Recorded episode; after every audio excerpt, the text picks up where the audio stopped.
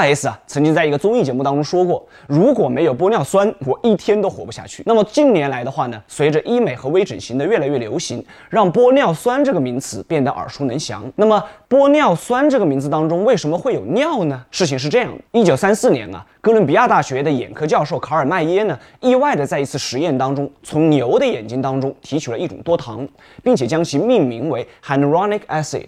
这种物质对于皮肤有保水、清除自由基以及减少角质细胞分化的作用，逐渐就被应用到了美容和健康的领域。到了一九八零年代的时候啊，hyaluronic acid 就以药品的形式出现，并且呢，当时的药品名就叫做玻璃酸，在化妆品国际标准中，它被命名为叫透明质酸。而当时的台湾学者呢，在翻译的时候误将 uronic acid 看成了 uric acid，也就是尿酸，于是乎透明质酸就被误译成了玻尿酸。并且沿用至今。